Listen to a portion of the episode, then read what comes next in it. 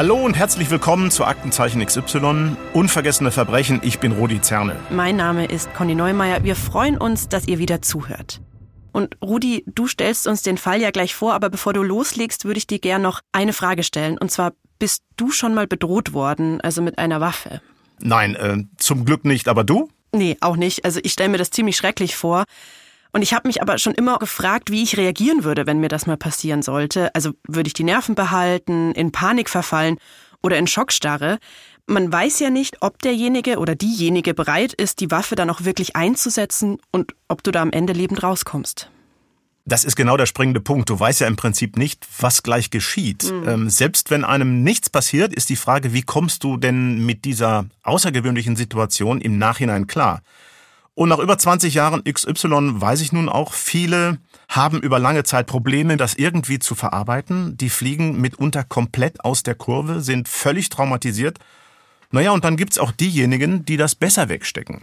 Wie und warum das alles so ist, wird auch Thema unserer heutigen Folge sein. Und wir haben dazu mit jemandem gesprochen, der so einen Horror tatsächlich durchlebt hat. Außerdem auch einen Psychotherapeuten, der schon vielen Menschen geholfen hat, solche einschneidenden Erlebnisse zu verarbeiten.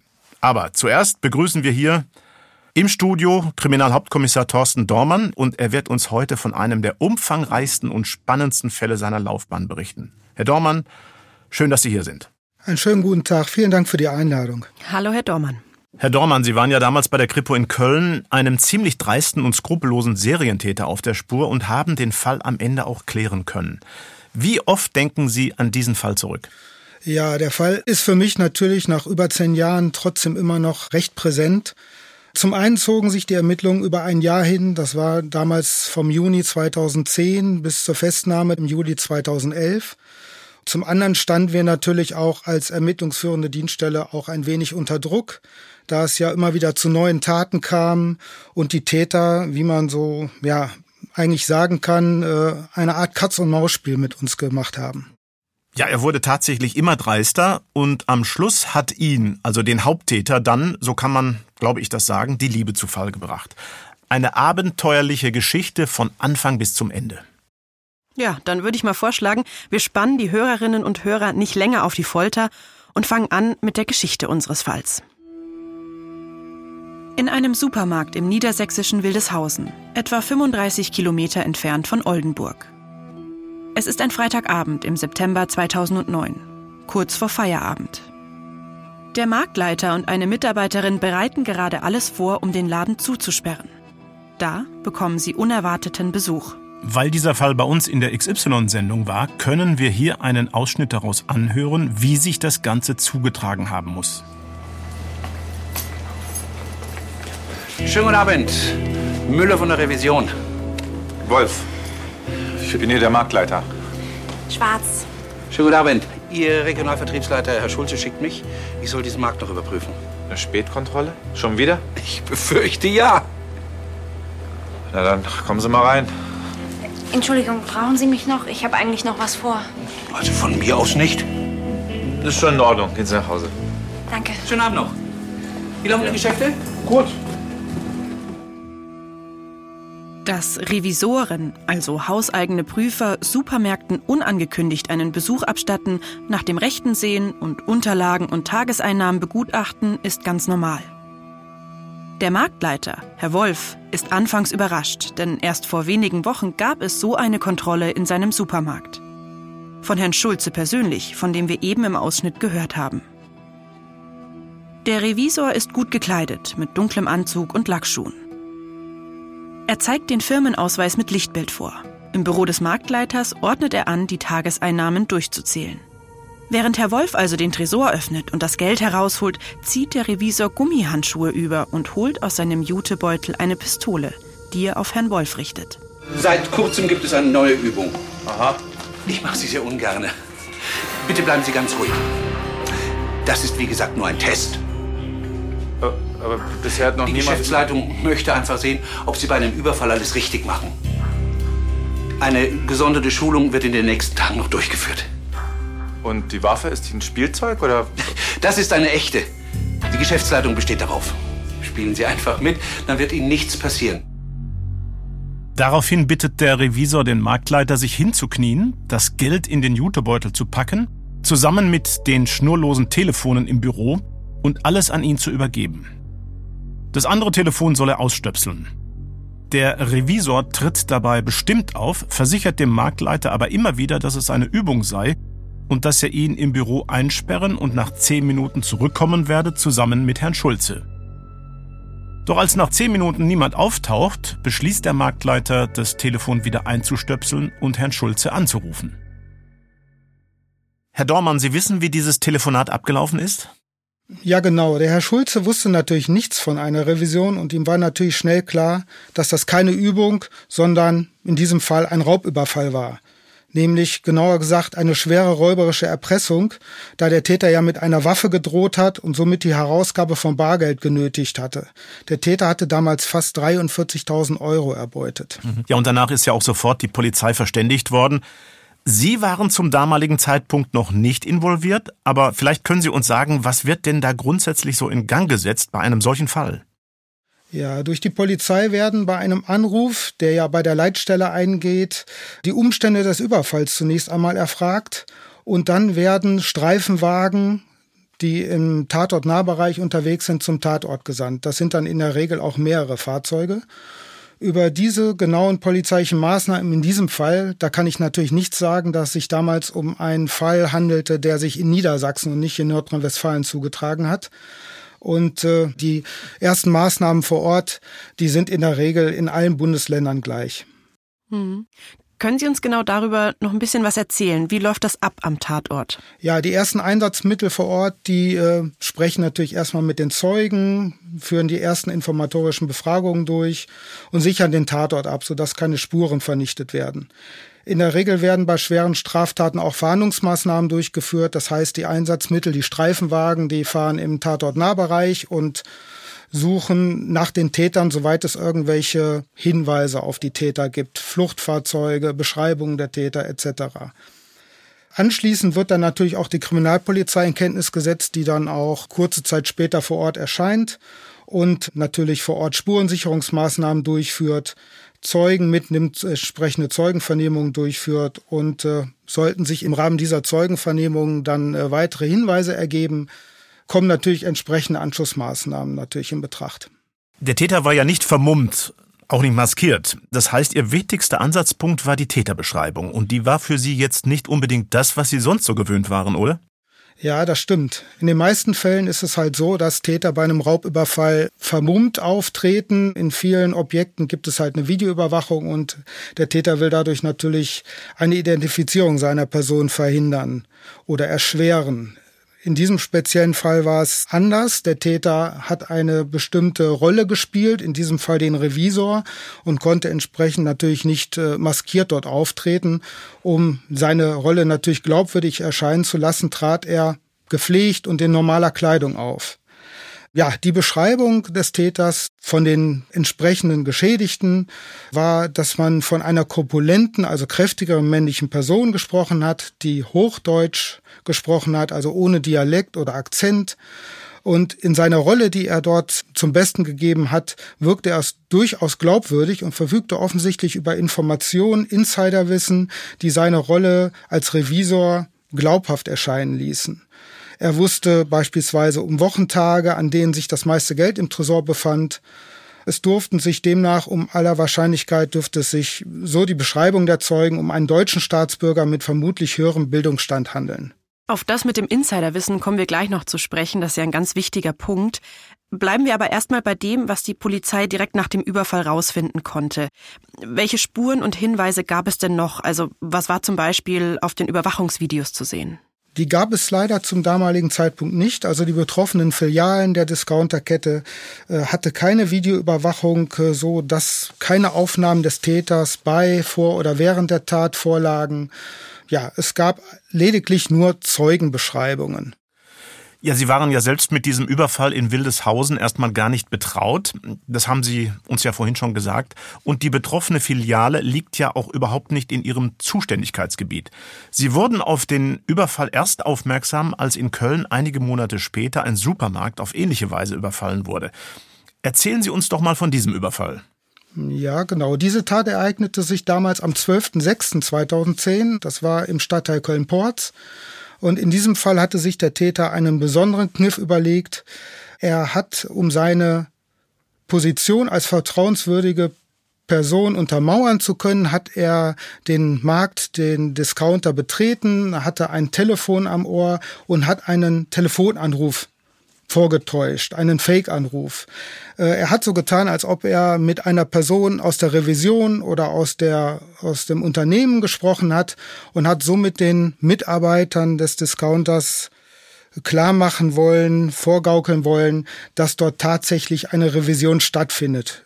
Das Ganze ist auch aufgegangen. Ohne großartigen Widerstand hat er damals ja, Tageseinnahmen in Höhe von gut 35.000 Euro erbeuten können. Ist wirklich unglaublich, ein ziemlich beachtliches Schauspiel, das er da aufgeführt hat, und wieder hatte er damit eine richtig große Summe erbeutet. Sie sind ja dann mit dem Unternehmen in Kontakt getreten und haben Folgendes herausgefunden. Solche Überfälle gab es schon öfter, zum Beispiel eben in Wildeshausen, der Überfall, von dem wir ganz am Anfang schon gehört haben. Wie haben Sie von den anderen Überfällen erfahren? Ja, da gibt es einen Meldedienst. Da kann man äh, in den unterschiedlichsten Polizeibehörden auch bundesweit, länderübergreifend abfragen, ob es ähnliche Fälle gegeben hat. Und auf diesem Wege erfuhren wir dann von einer Vielzahl von Überfällen, die auf eine ähnliche Art und Weise begangen wurden. Zumal dann auch noch zwei weitere Überfälle auf eine andere Supermarktkette äh, ja, in unser Visier kamen. Insgesamt äh, sind wir somit auf über 30 Überfälle gestoßen, äh, die ähm, ihren Anfang im Jahre 2005 hatten. Das waren dann Überfälle in den verschiedensten Bundesländern. Am Ende waren Bayern betroffen, Baden-Württemberg, Nordrhein-Westfalen und Niedersachsen. So konnten wir dann am Ende nach Abgleich der unterschiedlichen Überfälle feststellen, dass der Täter im Abstand von ein bis zwei Monaten an den unterschiedlichsten Orten im Bundesgebiet, wie eben erwähnt, in diesen vier Bundesländern zugeschlagen hat. Mhm. Und dabei immer mit der gleichen Masche? Genau, er gab sich fast immer als Revisor aus, veränderte sein Aussehen in Form von unterschiedlichster Kleidung, seine Frisur hat er geändert, mal trug er eine Brille, mal mit, mal ohne Brille. Ja, auffällig war, dass er in seiner Rolle als Revisor richtig aufzugehen schien, äh, mehr Sicherheit gewann. Was ihm natürlich zugute kam, war sein Wissen um die jeweiligen Filialleiter. Das heißt, er konnte die Personen, die er dort antraf, mit Namen ansprechen, was natürlich eine Glaubwürdigkeit untermauerte. Hat denn irgendwann jemand bemerkt, dass das derselbe Mann ist, der da immer wieder die gleichen Überfälle verübt? Bevor wir den Fall übernommen haben, wie gesagt im Juni 2010, war nicht klar, dass es sich um denselben Täter handelte. Es gab natürlich die Zeugenaussagen und eine Reihe von Phantombildern, die von den Geschädigten erstellt wurden, aber die sahen relativ unterschiedlich aus. Ja, am Ende waren es 16 Phantombilder, die wir aus den unterschiedlichsten Bundesländern übersandt bekamen. Und ja, wie gesagt, es war nicht ganz sicher, ob es sich wirklich um denselben Täter handelt. Jetzt haben Sie gerade von unterschiedlichen Phantombildern gesprochen. Wie kommt sowas? Ja, der Täter sah natürlich immer gleich aus, aber die Zeugenaussagen beziehungsweise die Wahrnehmung von den Zeugen sind halt sehr unterschiedlich. Insbesondere in einer solchen äh, Extremsituation, wenn man zum Beispiel auch in den Lauf einer Waffe schaut. Zudem war die Qualität der Phantombilder auch aufgrund der unterschiedlichen Verfahren unterschiedlich. Teilweise werden Phantombilder am PC erstellt, das ist eigentlich das neueste Verfahren. Dann gibt es aber auch noch Behörden, die Phantombildzeichner einsetzen oder aber auch Schiebephantombilder erstellt werden, also mit Schiebebildern. Was sind denn Schiebebilder? Das habe ich noch nie gehört. Ja, da können die unterschiedlichen Merkmale, Augen, Nase, Mund entsprechend verändert werden. Aber das ist eigentlich ein Verfahren, was so gut wie gar nicht mehr genutzt wird. Aber die Polizei wusste auch zunächst nichts von den Zusammenhängen dieser Fälle. Wieso ist das eigentlich vor Ihnen niemandem aufgefallen? Das haben wir uns auch gefragt, kann ich letzten Endes aber nicht beantworten. Die Serie ist uns, wie gesagt, erst durch den Meldedienst wirklich bekannt geworden. Und äh, warum das vorher nicht aufgefallen ist, kann ich jetzt gar nicht beantworten.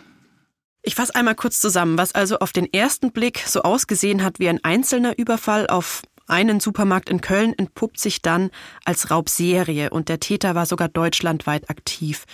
Was haben Sie und Ihre Kolleginnen und Kollegen dann unternommen?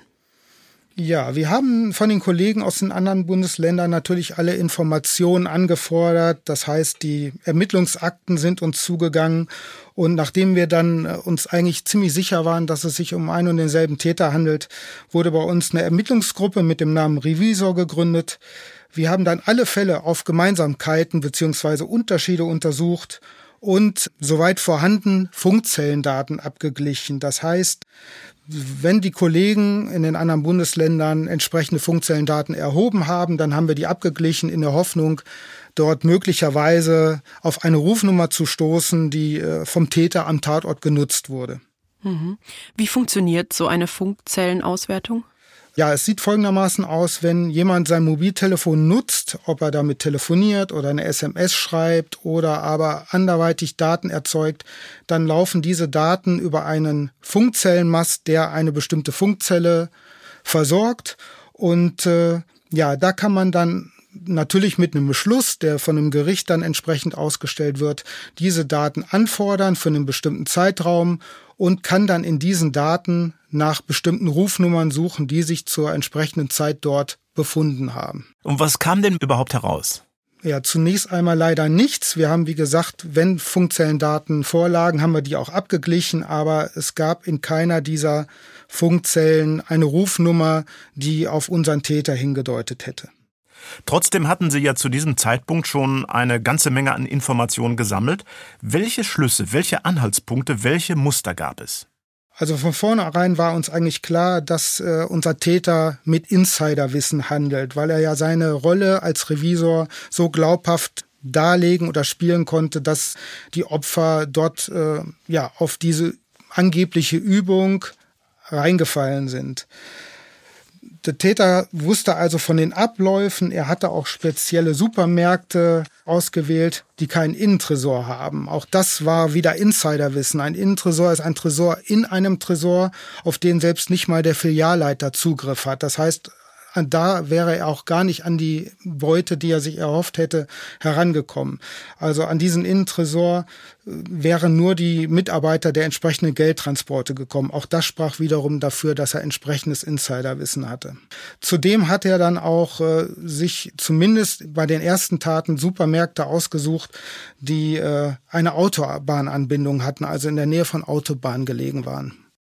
Also die Überfälle gehen weiter, aber der Täter ändert ab jetzt seine Strategie. Wie? Das hören wir uns jetzt an. Anfang Februar 2011. Mittlerweile hat der Täter 28 Supermärkte überfallen und mehr als 300.000 Euro erbeutet.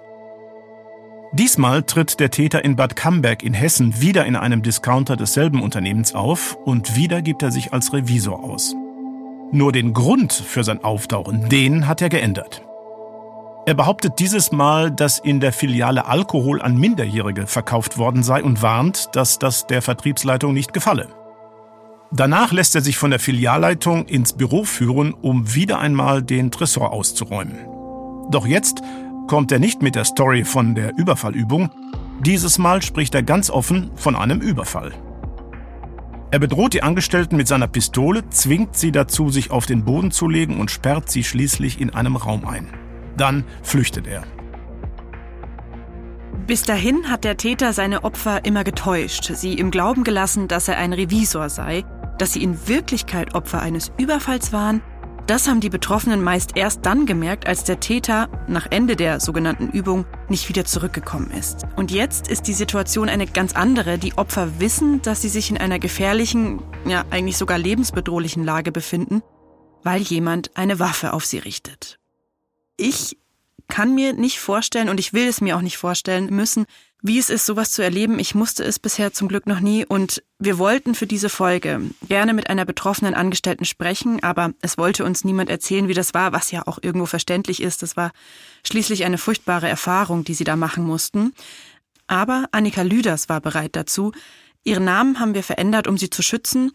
Sie hat für ein anderes Supermarktunternehmen gearbeitet und auch sie wurde eines Tages überfallen. Da war sie 46 Jahre alt. Ja, sie hat mit uns über ihre Geschichte gesprochen, darüber, wie sie am helllichten Tag überfallen und eingesperrt worden ist und auch darüber, was das mit ihr gemacht hat. Darüber zu reden ist für sie nicht einfach. Den Schritt hat sie aber gewagt, um die Aufmerksamkeit weg von den Tätern und hin zu den Opfern von solchen Verbrechen zu lenken. Denn die finden oftmals nur wenig Erwähnung in der Berichterstattung. Annika Lüders wohnt im Norden Deutschlands. 2013 arbeitet sie dort in einem Supermarkt an der Kasse. Damals wurde sie von drei vermummten Tätern überrascht. Annika Lüders erinnert sich noch genau an diesen Moment. Mein Herz fing dermaßen an zu schlagen. Ich dachte, das springt mir aus der Brust raus. Ich dachte, ich kipp gleich tot um. Ähm, ich merkte noch, wie das Blut in den Kopf hochschoss. Ich dachte schon, jetzt werde ich auch noch ohnmächtig. Ähm, ja, das war schon schon eine ganz komische Situation, muss ich echt sagen. Also auf einmal ist man irgendwie in so einem, wie in so einem Film gewesen und dann man ist mittendrin, ja. Ich hatte äh, Todesangst. Ich wusste ja auch gar nicht, ähm, wie kommen wir hier aus der Nummer wieder raus. Annika Lüders hat uns erzählt, dass sie Schwierigkeiten hatte, sich zu kontrollieren bzw. zu beruhigen. Sie will sich damals so viel wie möglich einprägen, was später für die Polizei hilfreich sein könnte, zum Beispiel welche Schuhe die Maskierten tragen. Während des Überfalls passiert dann etwas, das sich Annika Lüders ganz besonders eingebrannt hat. Einer der Täter streichelt ihr über den Arm. Das habe ich bis heute noch nicht begriffen, warum der das getan hat. So nach dem Motto, so bleib mal ganz ruhig. Ich war ja ganz ruhig. Ich war ja wie zur Salzsäule erstarrt. Nicht nur, dass wir überfallen worden sind, sondern das war noch mal so eine Grenzüberschreitung, ja, dass der mich auch noch angefasst hat. Das fand ich ganz fürchterlich. Ja, ich kann das gut verstehen. Das ist nochmal eine Steigerung. Kurz darauf nimmt der Räuber dann ein Klebeband und verbindet Annika Lüders und ihren Kolleginnen und Kollegen die Augen, fesselt ihnen mit Kabelbindern die Arme hinter den Rücken und zwingt alle, sich auf den Boden zu setzen. Man kann wirklich still weinen. Also mir liefen einfach die Tränen und ja, das war schon, es war wirklich nicht schön, weil man auch nicht wusste, wie komme ich da wieder raus, ja jeder war für sich alleine da. Ne? Also das hat ja auch niemand irgendwie ein Wort gesagt, ja nicht mal die Täter. Von daher, man war zwar zu viert, also wir waren zu vier Kollegen, aber wir waren doch jeder für sich alleine. Als der Überfall vorbei ist und die Täter verschwunden sind, rufen sie die Polizei. Für Annika Lüders ist damit die schlimme Situation erst einmal Vergangenheit. Sie geht nach Hause. Alles scheint einigermaßen in Ordnung zu sein. Bis zum nächsten Morgen. Als ich das in der Zeitung gelesen hatte, mit Bild und da wurde mir das eigentlich erst richtig bewusst, was da überhaupt ähm, passiert ist. Ich war danach auch 14 Tage nicht zur Arbeit. Mich haben Logos auf den Prospekten getriggert, wenn in den Nachrichten Soldaten waren mit Sturmhauben oder irgendwelche Menschen mit Sturmhauben auf, das hat mich getriggert. Da fing der ganze Film wieder an zu laufen. Ich habe Herzrasen bekommen, mir wurde schlecht es war einfach für mich nicht zu ertragen, diese Bilder zu sehen, weil das einfach diesen ganzen Überfall wieder so hochgeholt hat, ja. Nach zwei Wochen will Annika Lüders wieder zur Arbeit gehen. Sie wartet vor der Eingangstür, während ihre Kollegen schon mal vorgehen, um zu sehen, ob die Luft rein ist. Dann erst holen sie sie rein. So haben sie es besprochen. Ich hatte weiche Knie. Es ging mir überhaupt nicht gut. Aber ich bin halt mit rein und habe dann auch meine Arbeit wieder aufgenommen. Das war aber sehr schwierig. Geräusche, die ich sehen konnte, die gleich kommen würden, haben mir nichts mit mir gemacht. Waren, sag ich mal, im Laden irgendwie Geräusche oder wenn ich an der Kasse gesessen habe, Geräusche kamen auf einmal. Ich habe ständig da wie unter Strom gesessen, wie so in einer ständigen Hab-Acht-Stellung. Das war einfach nur ganz schrecklich, das Arbeiten. Die Erinnerung an den Überfall beherrscht Annika Lüders Alltag. Nicht nur bei der Arbeit erinnert sie alles an den Überfall, auch wenn sie selbst einkaufen geht, muss sie ständig daran denken. So will sie nicht weitermachen, also kündigt sie. Aber auch damit ist das Kapitel für sie nicht abgeschlossen. Bis sie diese traumatische Erfahrung verarbeitet, werden noch Jahre vergehen. Eine belastende Situation auch für ihre Familie. Das Trauma wirkt sich nicht nur auf ihre Psyche aus, sondern auch auf ihren Körper. Annika Lüders bekommt Probleme mit ihrem rechten Auge. Sie leidet an Depressionen. Sie geht an sechs Wochenenden in eine Klinik, später zu einer Therapeutin. Und das ist auch total wichtig, dass sie sich professionelle Hilfe geholt hat. Anders kann man so ein Trauma fast gar nicht verarbeiten, weil irgendwie muss man aus dieser Ausnahmesituation ja wieder rausfinden und das ist alleine gar nicht so einfach. Und darüber haben wir im Vorfeld auch mit Dr. Georg Pieper gesprochen. Er ist psychologischer Psychotherapeut und spezialisiert auf die Behandlung von posttraumatischen Belastungsstörungen. Er kümmert sich bei seiner Arbeit unter anderem um Menschen, die in Verkehrsunglücke verwickelt waren oder von Verbrechern als Geiseln genommen wurden. Er leitet seit mehreren Jahrzehnten eine Praxis in Hessen und führt am Institut für Traumabewältigung Fortbildungen zu diesem Thema durch. Er hat uns erzählt, wie Traumatherapie eigentlich aussieht. Da muss man zunächst mal in einer besonderen Schutzsituation genau nachbesprechen, was ist eigentlich damals passiert. Das klingt vielleicht ein bisschen merkwürdig, weil äh, man könnte ja auch sagen, natürlich, die, die Menschen wissen doch, was da passiert ist. Das Erstaunliche ist, dass viele äh, Details vergessen wurden bei sehr vielen Menschen. Das führt dazu, dass dieses große Wirrwarr so im Kopf ist. Und äh, deswegen gibt es dafür eine bestimmte Methode, mit der man ganz genau versucht, Zentimeter für Zentimeter sozusagen, das nochmal zu rekapitulieren, was ist damals eigentlich passiert und das Ganze unter kontrollierten Emotionen. Und dadurch entsteht erstmal wieder ein Gesamtbild für die Betroffenen, was ist damals passiert. Und das ist schon mal sehr hilfreich. Im nächsten Schritt geht es dann darum, die Emotionen zu verarbeiten.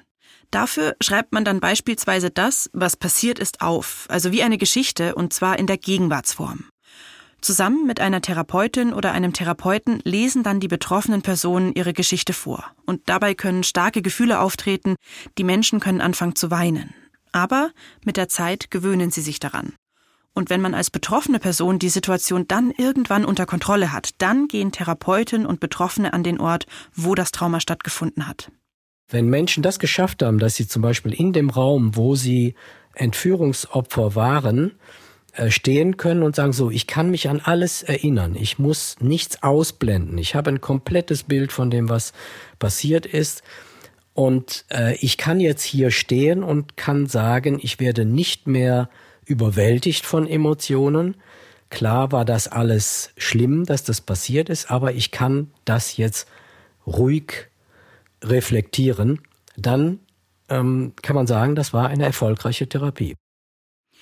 Ja, und das dauert natürlich auch seine Zeit. Georg Pieper sagt, dass für diese Art der Therapie rund 20 bis 30 Stunden nötig sind und die Erfolgsquote aber hoch ist. Anschließend können die Menschen wieder ihrem Alltag nachgehen oder im Fall eines Überfalls in ihren Arbeitsalltag zurückkehren. Annika Lüders wollte das aber nicht mehr. Sie wollte gar nicht mehr im Einzelhandel arbeiten. Stattdessen hat sie auf unverhofftem Weg einen neuen Job gefunden, einen, der für sie viel besser passt. Während ihrer Therapie wendet sie sich nämlich an den Weißen Ring, einen Verein, bei dem Opfer von Kriminalität Hilfe finden. Auf Vorschlag einer Mitarbeiterin des Weißen Rings macht Annika Lüders ein Praktikum in einer Einrichtung für Menschen mit Behinderung. Inzwischen arbeitet Annika Lüders in einer solchen Einrichtung und ist glücklich damit. Sie hat seitdem nur selten an den Überfall gedacht. Für die Vorbereitung auf unser Gespräch musste sie es wieder hervorholen, hat Notizen durchgelesen. Und dann war es auf einmal wieder da. Ich merke auch gerade, das macht wieder ganz viel mit mir, wenn ich gerade überlege, dass das jetzt schon neun Jahre her ist und ich dachte eigentlich so, naja, das ist auch alles recht gut aufgearbeitet. Es fängt tatsächlich wieder an, dass ich auch wieder ins Stocken gerade beim Sprechen. Also das macht tatsächlich nach all den Jahren immer noch ganz viel mit einem. Ne? Hm. Ja, umso dankbarer sind wir Annika Lüders, dass sie sich bereit erklärt hat, mit uns über ihre Erfahrung zu sprechen. So ein Trauma kann sich ein ganzes Leben lang halten. Eine geheilte Person ist nicht die gleiche Person wie vor einem Trauma. Dieses Trauma ist und bleibt ein Teil von einem auch nach erfolgreicher Therapie, sagt der Traumaexperte Dr. Georg Pieper. Das heißt nicht, dass man da irgendetwas ungeschehen macht und diese Menschen, die einmal so einen Überfall erlebt haben, werden natürlich immer das irgendwie in den Knochen haben. Die werden nicht wieder so äh, unbedarft auf die Arbeit gehen wie vorher, wo das nicht passiert war. Ne? Die haben das natürlich immer irgendwie im Hinterkopf, aber sie können damit umgehen. Und es wird nicht mehr so passieren, zum Beispiel eine, die an der Kasse sitzen, dann kommt ein, ein Kunde, der vielleicht ähnlich aussieht wie der Täter. Vor der Therapie zucken sie zusammen und es kommt zu diesem Flashback und zu so einer äh, sehr starken emotionalen körperlichen Reaktion. Nach der Therapie wären sie in der Lage zu sagen, ah, da ist einer, der erinnert mich jetzt gerade an den Täter von damals, aber damit komme ich klar. Das war eine schlimme Sache, aber dafür muss ich nicht jetzt zusammenbrechen. Herr Dormann, Sie hatten oder haben ja auch Kontakt mit den Opfern der Raubserie, über die wir heute sprechen. Ging es denen denn ähnlich wie Annika Lüders, von der wir ja gerade gehört haben? Letztendlich hatten wir aus Köln natürlich auch nur wirklich direkten Kontakt zu den Opfern aus Köln.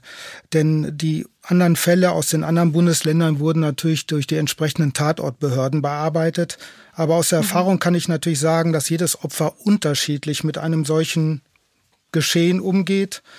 Mir ist ein, äh, ja, ein Vorfall, ein Überfall aus der Vergangenheit bekannt. Da wurde das Opfer allerdings auch wirklich körperlich schwer geschädigt, verletzt und auch dieses Opfer konnte später nicht mehr in seinem Beruf arbeiten. Hm, das wollte ich gerade fragen, ob Sie wissen, ob es damals eben auch Betroffene gab, die ihren Job wechseln mussten. Ja, wirklich nur dieser Fall aus unserer Serie heraus jetzt nicht. Sowas wird dann meist auch erst später vor Gericht bekannt, ne? wenn die Opfer dort selber Aussagen tätigen und dann wird dann in der Regel bekannt, dass sie häufig dann auch nicht mehr in ihrem Beruf arbeiten können. Hm, also das passiert tatsächlich häufig, egal ob Überfall auf Supermarkt, Tankstelle, Juwelier. Häufig würde ich jetzt nicht sagen, aber in der Regel geht ein Raubüberfall, insbesondere mit Schusswaffen, natürlich nicht spurlos an den Opfern vorüber. Es gibt Opfer, die direkt am Folgetag wieder ihrer Arbeit nachgehen. Es gibt Opfer, die zum Beispiel in der Nachtschicht nicht mehr arbeiten können, weil ihnen das einfach zu, ja, zu schwer fällt, äh, immer noch nachgeht, was dort vorgefallen ist.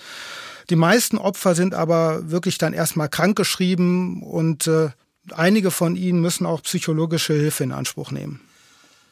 Ja, wenn man das so hört, wie traumatisch so eine Erfahrung für Menschen ist, da wird einem nochmal besser klar, warum es der Polizei dann auch so wichtig ist, den Täter endlich zu schnappen. Auch, weil der Täter ja jederzeit wieder zuschlagen könnte.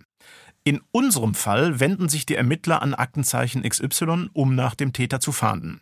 Sie, Herr Dormann, waren dazu am 23. Februar 2011 bei mir im Studio. Das wird gleich noch wichtig. 10.000 Euro gibt's für den entscheidenden Tipp, der zur Aufklärung des Falls führt. Brauchbare Hinweise kommen leider keine. Und trotzdem bleibt die Sendung aber nicht ohne Konsequenzen, weil unter den Zuschauern, die die Ausstrahlung im Fernsehen verfolgen, ist, so viel scheint zumindest offensichtlich, auch der Täter. Und damit kommen wir zu einem Überfall im Mai 2011, nur drei Monate nach Ausstrahlung der Sendung. Diesmal befindet sich der Täter in Verden an der Aller, einer Kleinstadt mit knapp 30.000 Einwohnerinnen und Einwohnern in Niedersachsen. Es ist der 23. Mai 2011. Rund viereinhalb Jahre sind seit dem ersten Überfall des Täters vergangen. Wie ist der Täter diesmal vorgegangen, Herr Dormann? Ja, diesmal trägt er im ja, Gegensatz zu den Überfällen, die er vorher begangen hat, keinen Anzug und keine Lackschuhe, sondern er trägt einfach nur ein rotes T-Shirt, genauso wie die Mitarbeiter im Discount dieses auch tragen. Und äh, ja, zu unserer Verwunderung hat er ein Namensschild an diesem T-Shirt angebracht mit meinem Namen. Dormann. Das ist jetzt verrückt. Aber der Name Dormann ist sicher kein Zufall. Oder wie haben Sie das damals interpretiert? Ja, wir sind davon ausgegangen, dass auch er Aktenzeichen XY damals gesehen hat und ja, unsere Arbeit auch mehr oder weniger beobachtet hat. Er hat offensichtlich ja, an seiner Rolle des Revisors Gefallen gefunden und für uns war das letzten Endes doch eine ziemliche Provokation und hat uns in unserer Arbeit dann auch wirklich noch verstärkt. Sie standen ja damals ähm, auch ziemlich unter Druck und es kam ja dann auch gleich zum nächsten Überfall in einem Ort rund 37 Kilometer von Pferden entfernt. Und man muss dem Täter ja eins lassen, er ist dabei ausgesprochen erfindungsreich, nicht? Richtig. Diesmal äh, hat er eine komplett andere Geschichte angegeben. Er ist dort erschienen in diesem Discounter und hat angegeben, dass äh, der Drucker defekt sei und er ein Planogramm ausdrucken müsse. Bei einem Planogramm handelt es sich um eine grafische Darstellung, die anzeigt, welche Artikel sich in welchen Regalen befinden. Der Filialleiter fragte ihn nach seinem Ausweis, aber der Täter ignorierte dies einfach. Ähm, der Filialleiter bewegte sich dann durch den Discounter, begab sich erst in den Kassenbereich, nachher zu den Kühltruhen und offensichtlich ist es unserem Täter dann äh, ja zu riskant geworden. Er hat offensichtlich gemerkt, der Filialleiter hat vielleicht Lunte gerochen und hat sich dann einfach aus dem Geschäft entfernt und ist davon gefahren. Gab es denn nach diesem Auftritt, nach diesem Fall neue brauchbare Hinweise? Auch nicht wirklich. Es äh, wurde lediglich beobachtet, dass der Täter mit einem älteren dunklen Fahrzeug davon gefahren ist. Äh, als Ortskennzeichen wurde Pferden abgelesen. Weitere Hinweise gab es leider nicht. Aber der Mann hört nicht auf. Noch in derselben Woche schlägt er erneut zu, und zwar in einem Supermarkt kurz vor Ladenschluss. Diesmal gibt er sich als Kunde aus. Genau, er ist einfach in den Discounter marschiert, hat den Filialleiter, den Mitarbeiter mit einer Waffe bedroht, hat ihn in das Büro geführt, so wie die anderen Angestellten auch, hat sich dort die Einnahmen aus dem Tresor geben lassen, hat dort noch die Mobiltelefone der Mitarbeiter und das Haupttelefon mitgenommen und hat die Mitarbeiter letzten Endes im Büro eingeschlossen und ist äh, geflüchtet. Auch wieder mit einem älteren Fahrzeug. Mehrere oder nähere Hinweise hatten wir nicht. Ja, man kann zusammenfassend sagen, jetzt mal an dieser Stelle, die Revisornummer hat er offensichtlich ad acta gelegt, ist jetzt also schneller zur Sache gekommen. Auch die Filialen, die er sich nun ausgesucht hat, sind inzwischen mehr im ländlichen Raum. Was haben Sie jetzt daraus geschlossen, beziehungsweise welche Entwicklungen haben Sie beim Täter beobachten können? Ja, das ist richtig. Er hat den Modus operandi, also die Tatbegehung hat er geändert. Er ist selbstsicherer und risikofreudiger geworden. Die überfallenen Filialen lagen jetzt auch nicht mehr in unmittelbarer Nähe zur Autobahn, sondern im ländlichen Bereich ohne direkte Autobahnanbindung. Der Fluchtweg wurde also auch länger. Wie sieht's denn dann mit den Verdächtigen aus? Konnten Sie das Täterfeld inzwischen eingrenzen? Wir gingen äh, nach wie vor davon aus, dass der Tatverdächtige Zugang zur gehobenen Führungsebene des Konzerns hatte. Wir haben da auch eng mit dem Konzern zusammengearbeitet. Wir haben uns Listen äh, übersenden lassen von Mitarbeitern, ehemaligen Mitarbeitern, die entweder entlassen wurden oder von sich ausgegangen sind oder die Zugang zu bestimmten Informationen hatten, die für unseren Täter von Wichtigkeit waren. Diese Daten wurden von uns natürlich auch überprüft, aber letzten Endes sind wir auch da nicht weitergekommen. Sie haben dann ja auch Kameras in den Filialen installieren lassen, richtig? Richtig, wir haben mit dem Konzern gesprochen und äh, es soweit abgesprochen, dass wir auch Kameras in nicht allen Filialen, aber in einer Vielzahl von Filialen installieren haben lassen. Ähm, das gestaltete sich aber in der Art schwierig, dass die Mitarbeiter sich natürlich irgendwo beobachtet oder überwacht fühlten und diese Kameras dann teilweise abgehängt haben. Weiterhin haben wir dann mit dem Konzern abgesprochen, dass wir in dem Geld entsprechende GPS-Sender verstecken. Dazu kam es dann letzten Endes aber nicht mehr. Wir haben dann auch weiterhin Tatortfunkzellen abgeglichen und äh, ja, letzten Endes kam es dann, dass wir auf einmal einen Treffer hatten, beziehungsweise drei Treffer. Wir konnten feststellen, dass von einer kenianischen Rufnummer eine SMS, eine gute Nacht-SMS an eine deutsche Mobilrufnummer übersandt wurde. Was hatte es mit dieser SMS denn auf sich und äh, was konnten Sie damit konkret anfangen? Ja, aufgrund äh, der Tatsache, dass diese SMS an eine deutsche Mobilrufnummer gesandt wurde und sich diese Mobilrufnummer nicht nur in einer Funkzelle, sondern in mehreren Funkzellen, damals waren es, meine ich, drei Funkzellen befunden hat, ähm, bestand dann auf einmal zumindest ein Verdacht, dass äh, diese Rufnummer von unserem Täter genutzt wurde. In der Folge haben wir uns dann über die Staatsanwaltschaft an das Gericht gewandt, haben einen Beschluss erwirkt und diese Rufnummer aufgeklemmt. Aufgeklemmt? Was heißt das jetzt? Das heißt, die Rufnummer wurde mit Überwachungsmaßnahmen belegt, so dass Gespräche als auch Standortdaten übermittelt werden. Ja, ab jetzt wird's offensichtlich spannend. Was haben Sie rausgefunden? Ja, wir haben natürlich erstmal einen Anschlussinhaber zu dieser Rufnummer gemacht und äh, die ergab, dass es sich, wie wir später feststellen konnten, um die Freundin unseres Haupttäters handelte. Über den Anschlussinhaber konnten wir natürlich dann schnell unseren Täter ermitteln, haben diesen dann abgeglichen mit der Täterbeschreibung und dem Fluchtfahrzeug und äh, waren uns dann am Ende sicher, dass wir bei dem richtigen Mann sind. Ja, und wer war dieser Mann jetzt? Also wir nennen ihn an dieser Stelle mal Holger B. Eigentlich heißt er ja anders. Richtig. Er war zum damaligen Zeitpunkt 38 Jahre alt, konnten wir feststellen. Er hatte eine Ausbildung bei der Polizei in Nordrhein-Westfalen begonnen, aber nicht zu Ende geführt. Sein weiterer Lebensweg war dann, dass er zur Bundeswehr gegangen ist. Er war dann später wohl auch bei der Fremdenlegion und äh, ja, hat dann auch wohl in Dubai für einen Sicherheitsdienst gearbeitet. Zur Tatzeit selber lebte er aber in Kenia, wie wir später feststellen konnten. Ja, Sie waren ja bislang von einem Täter ausgegangen, der über Insiderwissen verfügt hat, also jemand, der Abläufe in den Filialen gekannt hat. Wie kam er an dieses Wissen? Ja, das haben wir dann später festgestellt.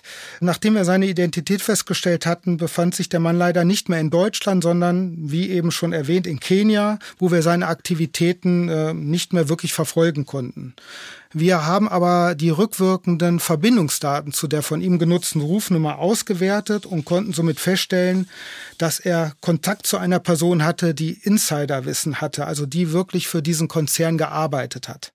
Also rückwirkend ging das damals noch in diesem Fall. Ja, das ist richtig. Damals gab es noch die Möglichkeit, auch die rückwirkenden Verbindungsdaten äh, zu bekommen und entsprechend auswerten zu können. Das heißt, er hatte einen Komplizen. Wir nennen ihn mal Bernd K. Hat es Sie überrascht, dass es zwei Täter waren und nicht einer? Eigentlich schon. Ähm, ja, bislang war ja immer nur von einem Täter die Rede, aber andererseits ähm, konnte dieser Täter ja nicht ohne entsprechendes Insiderwissen handeln. Ähm, von daher war schon naheliegend, dass auch eine zweite Person in dieser Serie eine Rolle spielt. Dieser zweite Täter, der in dem Konzern arbeitet, konnte natürlich nicht selber handeln, weil dort hätte man ihn ja gegebenenfalls dann wiedererkennen können. Also unterm Strich können wir sagen, Sie hatten jetzt also die Täter. Wie sind Sie dann weiter vorgegangen? Konnten Sie die Männer gleich verhaften? Letzten Endes hatten wir genügend Beweise gesammelt, um beide Täter festnehmen zu können. Das Problem war allerdings, dass sich unser Haupttäter, der handelnde Täter, damals nicht in Deutschland aufhielt, sondern in Kenia. Erst im Juli 2011 konnten wir dann äh, einen Kontakt zwischen ihm und seinem Mittäter wieder feststellen. Anhand der Standortdaten, ja, wussten wir dann, der eine Täter hielt sich in Lübeck auf und der andere Täter in Weze in Nordrhein-Westfalen. Worum ging es in diesen Gesprächen? Ja, sie unterhielten sich äh, unter anderem auch über die ausgestrahlte Sendung bei Aktenzeichen XY. Und im weiteren Verlauf des Gespräches ähm, kristallisierte sich dann heraus, dass weitere Überfälle geplant waren und schon und äh, zwar schon am Folgetag. Damit war klar für Sie, Sie mussten schnell handeln, oder? Ja, richtig. Wir haben dann äh, die Kollegen in Schleswig-Holstein äh, informiert, in Lübeck. Die haben ein Spezialeinsatzkommando bereitgestellt, so dass Holger B. dann am Folgetag auch festgenommen werden konnte durch das Spezialeinsatzkommando. Er stand mit seinem Fahrzeug gerade an einer Ampel und war auf dem Weg zum nächsten Tatort. Und sein Mittäter, der wurde dann in Weze, ja, an seinem, bei seiner Familie festgenommen. Sie haben ihn dann ja kurzzeitig in der Zelle in Lübeck festgesetzt, wo Sie ihn tatsächlich begrüßt haben. Wie hat der Täter darauf reagiert? Ja, an diese Situation kann ich mich wirklich noch gut erinnern. Wir sind, äh, also ich bin damals mit zwei Kollegen von Köln aus äh, nach Lübeck gefahren. Wir sind in Lübeck angekommen, da war er bereits festgenommen worden und saß, wie gesagt, äh, in einer Zelle. Wir haben ihn dort aufgesucht. Ich habe mich ihm vorgestellt mit meinem Namen und er hat mich mit großen Augen angeschaut, fragend angeschaut, hat meinen Namen nochmal wiederholt und anhand seines Gesichtsausdruckes konnte ich dann auch äh, erkennen, dass er wohl, dass ihm klar war, dass seine Reise hier zu Ende war. Danach sind die Täter nach Köln überführt worden und unterwegs hat Holger B tatsächlich ausgepackt, richtig? Ja, genau. Nachdem wir bereits ungefähr 30 Minuten mit ihm unterwegs waren, wir mussten ihn ja von Lübeck nach Köln überführen, hat er sich offensichtlich intensiv äh, über seine Situation Gedanken gemacht. Er wollte dann auch wirklich Angaben machen und zwar nicht erst später, sondern direkt auch auf der Fahrt. Wir haben äh, also ja im Rahmen einer Tonbandvernehmung äh, auf der Fahrt von Lübeck nach Köln die Taten äh, in Form einer Vernehmung ja, niedergelegt. Wie viele Taten waren das jetzt insgesamt? Wie viele Discounter hat er überfallen? Am Ende sind äh, 35 Taten zusammengekommen, die äh, im Zeitraum von 2005 bis 2011 überfallen wurden. Was hat er als Motiv angegeben? ja, Geldnot. Äh, er hat offensichtlich seinen Lebensstandard, den er so führte, durch sein Einkommen im Sicherheitsdienst nicht halten können und äh, ja, ist dann auf die Idee gekommen, diese Überfälle gemeinsam mit seinem Schulfreund zu begehen und das wirklich über einen Zeitraum von sechs Jahren, wie wir abschließend feststellen konnten. Ja, und er wollte sich eine neue Existenz aufbauen. In Kenia wollte er ein Fahrradgeschäft eröffnen. Wie sah es denn mit dem Mittäter aus? Also wer war dieser Bernd K.? Ja, wie wir dann abschließend feststellen konnten, das war ein alter Schulkamerad. Beide haben zusammen Abitur gemacht und äh, Bernd K., der hat dann eine normale Karriere in dem Discount-Unternehmen begonnen, dort zunächst als Filialleiter gearbeitet, später dann als Gebietsverkaufsleiter. Er hatte dort äh, ja zu Zeiten der Taten 90 Filialen unter sich und äh, lebte mit seiner Familie in Weze. Er hatte drei Kinder und wie er dann später mitteilte, ja, hatte auch er offensichtlich Geldsorgen, genau wie sein Mittäter. Er war spielsüchtig. Ja, seine Aufgabe bestand darin, dass er natürlich die Information zur Verfügung gestellt hat. Er hat die Filialen ausgesucht. Er wusste um die Geldbeträge oder die Abholtermine in den entsprechenden Filialen. Teilweise hat er sogar den Fluchtwagen gefahren. Also selber äh, die Filiale betreten hat er aber nicht. Und es gab ja auch noch eine Geliebte, die da auch eine Rolle spielte, ne? Ja, das ist richtig, eine Kollegin. Er war auch mal Vorgesetzte dieser Frau. Ja, diese wusste zwar von den Taten Bescheid, hatte aber selber mit diesen nichts zu tun. Hm. War denn Bernd K. genauso wie sein Komplize auch geständig? Ähm, nein, das war er nicht. Also äh, zumindest gegenüber der Polizei nicht. Er war nicht geständig, ließ sich erst später dann über seinen Anwalt ein. Haben die beiden denn Reue gezeigt? Reue im Rahmen der Gerichtsverhandlung ähm, würde ich jetzt nicht wirklich sagen. Äh, vielleicht haben sie sich im Einzelfall bei dem einen oder anderen Opfer entschuldigt. Mhm. Also, innerhalb von sechs Jahren 35 Supermarktüberfälle und eine erbeutete Summe von insgesamt 750.000 Euro. Das alles hat jetzt ein Ende. Die Mitarbeiterinnen und Mitarbeiter des Unternehmens müssen nicht mehr befürchten, dass sie von diesem falschen Revisor überfallen werden. Mhm. Dann kam es Anfang 2012 zum Gerichtsprozess. Fünf der Angestellten, die Opfer dieser Überfälle waren, sind als Nebenkläger aufgetreten. Sie sagten, dass sie nach der Tat die Arbeitsstelle wechseln mussten und sich in Behandlung begeben haben. Sie forderten Schmerzensgeld. Wie ging der Prozess für die Täter aus? Die Verhandlung, die sich über mehrere Tage hingezogen hat, hat dann nicht wirklich überraschend ergeben, dass beide Angeklagte für die Raubüberfälle verantwortlich waren. Das Urteil wurde dann am 27. März 2012 gesprochen. Holger B. bekam achteinhalb Jahre Haft wegen schwerer räuberischer Erpressung, schweren Raubes sowie Betrug.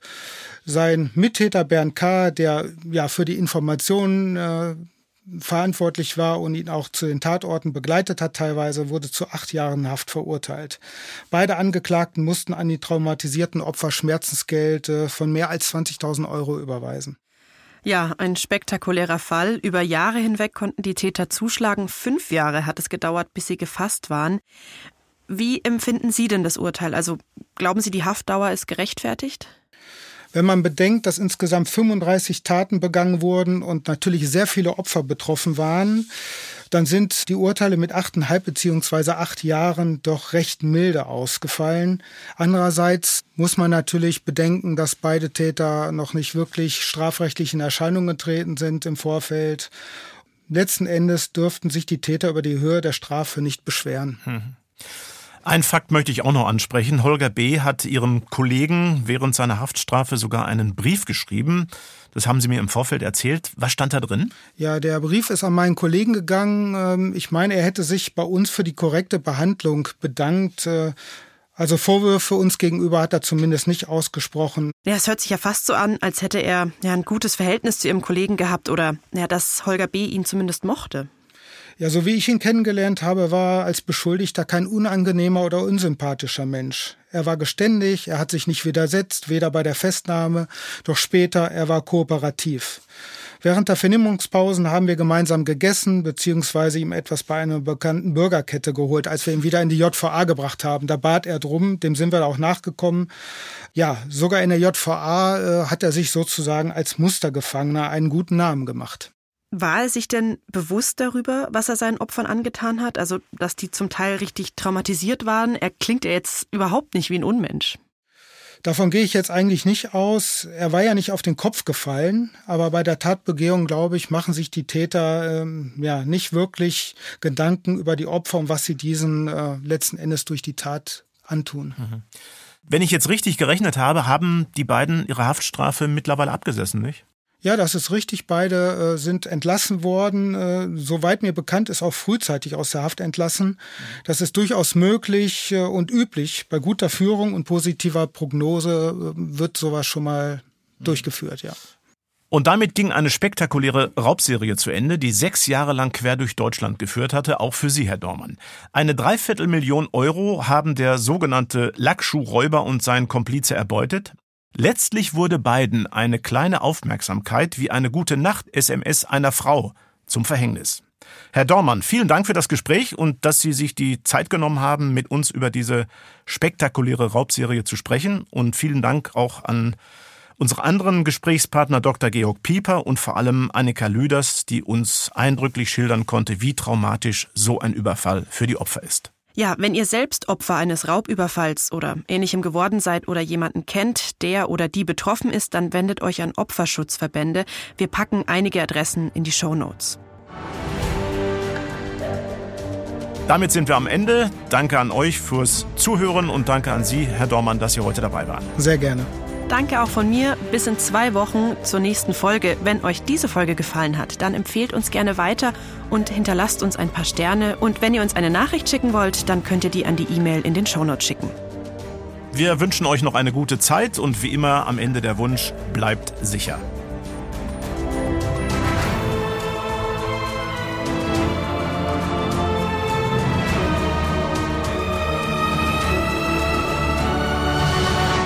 Aktenzeichen XY Unvergessene Verbrechen ist eine Produktion der Securitel in Kooperation mit Ikone Media im Auftrag des ZDF.